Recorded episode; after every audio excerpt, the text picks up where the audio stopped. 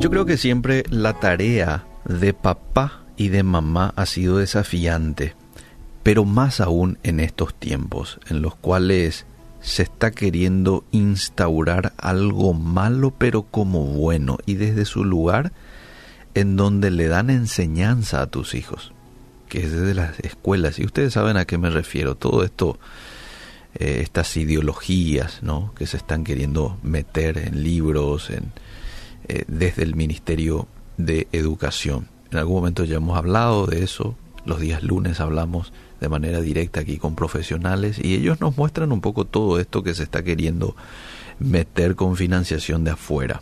Ahora, no me quiero detener mucho en eso, sí decir de que, bueno, esto a veces nos preocupa un poco en la tarea de papá y de mamá, ¿verdad? Porque decimos, mira en qué mundo está mi hijo o mi hija. Pero hay un texto en la Biblia que te va a dar mucha paz en esta tarea de papá y de mamá, y es la que está en Proverbios 22, 6. ¿Por qué? Porque la Biblia ahí te dice, hace esto vos y esto va a ocurrir.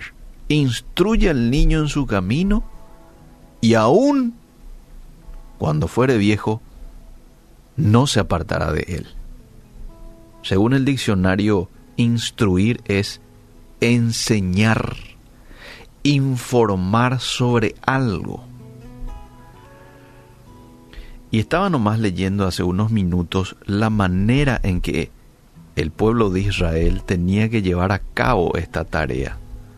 Fíjate Deuteronomio 6, versículo 7, ahí es clarito la manera en que el papá y la mamá tenían que llevar a cabo esta tarea. Dios les dice, y estas palabras que yo te mando hoy estarán sobre tu corazón, y las repetirás a tus hijos. Y atendemos esta parte, y hablarás de ellas, de la Biblia, bueno, hoy lo conocemos como Biblia, ¿verdad? Hablarás de ellas estando en tu casa y andando por el camino, o sea, en tu casa y afuera de tu casa. Al acostarte, cuando nos acostamos? A la noche, ¿verdad? Y cuando te levantes, es decir, a la noche y de día y las atarás como una señal en tu mano, y estarán como frontales entre tus ojos. Y las escribirás en los postes de tu casa y en tus puertas. Es decir, pocas palabras, llenale a tus hijos de la buena instrucción, de la palabra de Dios. Llenales. La mañana, la noche, en tu casa, fuera, Eh, y colocar otra vez ahí en cuadros, que ellos vean.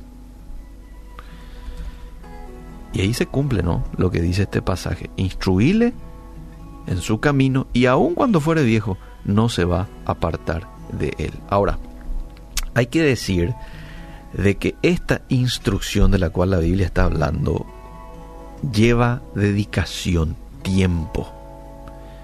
Y aquí es donde mucha gente falla. ¿Por qué? Porque hoy no se tiene tiempo.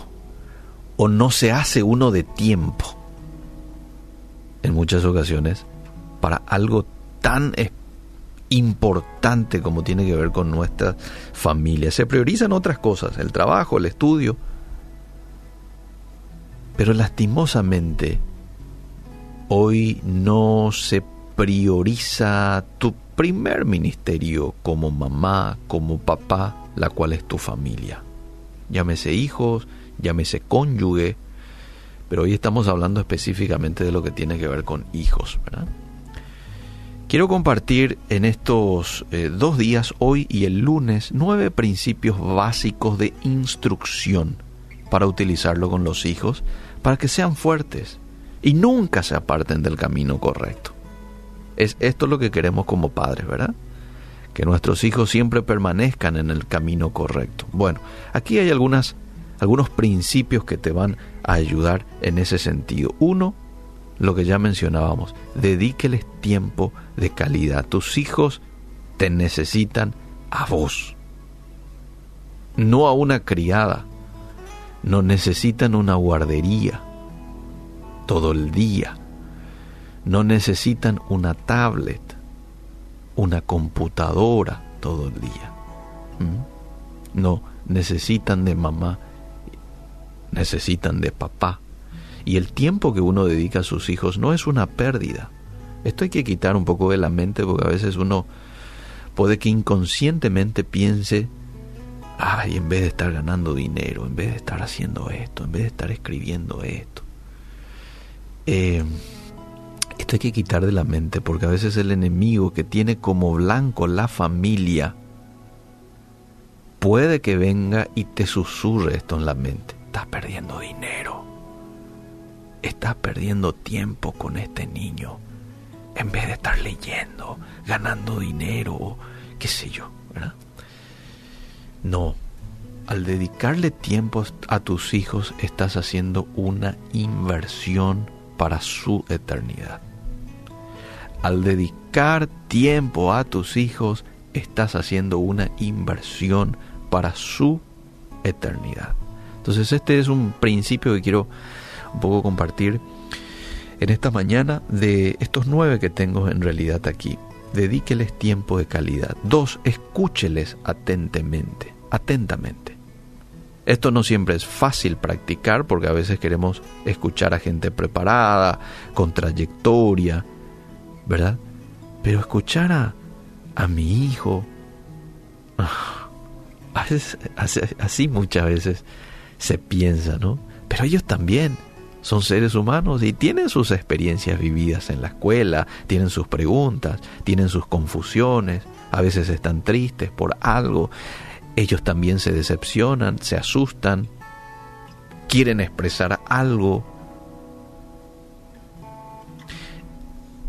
Y esto es algo que nosotros tenemos que ser muy conscientes como padres, porque viste que la Biblia te habla de la siembra y la cosecha. Lo que vos siembres hoy es lo que vas a cosechar mañana. Si vos querés que tus hijos te escuchen mañana, debes escucharlos a ellos hoy. Y queremos ser escuchados, ¿verdad? Queremos que nos, nos presten atención. En la niñez, en la adolescencia, en la juventud. Bueno, hoy tenemos que nosotros como papás también prestarles atención a ellos. No importa que a veces no tenga tanto sentido lo que de pronto ellos te digan. Igual, prestémosle atención.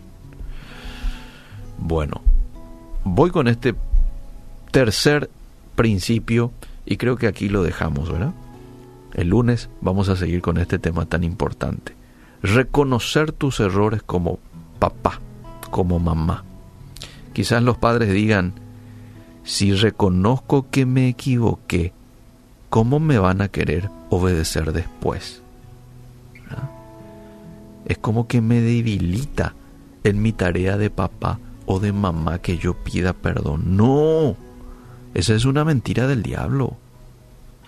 Somos falibles y ellos tienen que ser conscientes de eso. Papá y mamá también se equivoca. Usted puede ser un pastor, un doctor, este, pero cometes errores como cualquiera. Y cuando sos capaz de reconocer eso, tus hijos ven un padre o una madre humilde. Y esto rompe cualquier barrera que se pueda crear entre padres e hijos. Y ellos dicen, papá, mamá, comete error, pero también, así como comete error, reconoce y pide perdón. ¿Mm? Y, vos sabés que esto crea algo interesante también en los hijos, porque si vos actúas de esa manera, la próxima que tus hijos estén envueltos en un error, no van a dudar en comentártelo. ¿Por qué? Porque mamá y papá tienen ese hábito de que cometen un error, vienen, se acercan, piden perdón.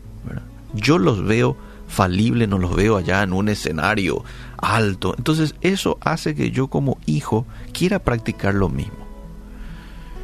Y ellos también cometen errores. Y van a tener como mayor apertura a venir y comentarte a vos, papá, mamá, esto hice papi o esto hice mamá.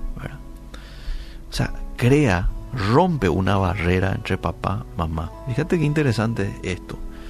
y los hace a ellos más eh, abiertos a conversar de temas que probablemente les cuesta un poquito con mamá y con papá. Nos quedamos aquí, dedicarles tiempos de calidad, escucharles atentamente y reconocer tus errores como padres forman parte de la instrucción que debemos de dar a nuestros hijos para que nunca se aparten del camino correcto.